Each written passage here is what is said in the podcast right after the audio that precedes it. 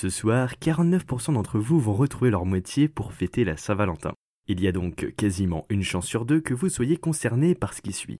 Figurez-vous que la Saint-Valentin, c'est certes un moment d'amour et de tendresse, mais aussi un impact carbone catastrophique. Par exemple, saviez-vous qu'un bouquet de vin rose importé représente l'équivalent d'un trajet en avion Paris-Londres? Et savez-vous pourquoi? Salut, c'est Thibaut Ponamalé. Et cette semaine dans Futura Flash, je vous explique comment passer une Saint-Valentin qui n'abîme ni les cœurs ni la planète.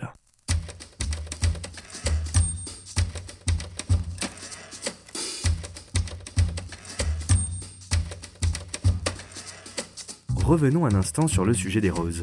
Oui, un bouquet de vin rose c'est aussi polluant qu'un trajet en avion à destination de Londres. La raison est simple. 85% des fleurs vendues pour la Saint-Valentin sont importées, notamment depuis le Kenya ou la Colombie. Et je ne vous parle même pas des pesticides utilisés, un joli concentré de produits chimiques. Mais je vous rassure, il existe des alternatives. Vous pouvez privilégier les fleurs locales et de saison. Il y en a beaucoup, des scabieuses, des mimosas ou encore des camélias. Je vous recommande par exemple le site Monsieur Marguerite, qui propose des fleurs adaptées au moment de l'année et 100% cultivées en France. Et pour les papis, le chocolat, c'est un cadeau traditionnel quand on n'a pas trop d'idées. Pourtant, les industriels ont recours à une déforestation massive dans les régions tropicales pour planter les cacaoyers. Donc ce n'est pas foufou. Sans oublier de mentionner les plus de 2 millions d'enfants exploités dans la filière du cacao. Alors, optez plutôt pour du chocolat issu du commerce équitable et labellisé. C'est bon pour la planète et pour l'humanité. Du côté des fraises, même si celles-ci sont aussi un grand classique de la Saint-Valentin, d'après le calendrier des fruits et légumes de saison créé par Greenpeace, il faudra attendre encore 3 mois avant qu'elles ne sortent de terre.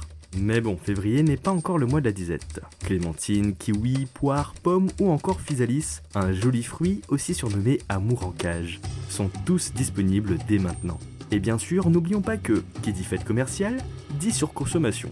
Alors mettons l'accent sur les produits d'origine française, soucieux des conditions de travail, et dont la composition est respectueuse pour notre santé et la planète.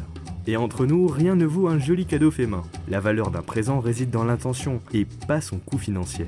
Et si votre moitié n'a besoin de rien, le plus beau des cadeaux, c'est encore de ne pas l'encombrer. Donc finalement, une célébration éco-friendly pour rendre Cupidon vert de jalousie, c'est possible.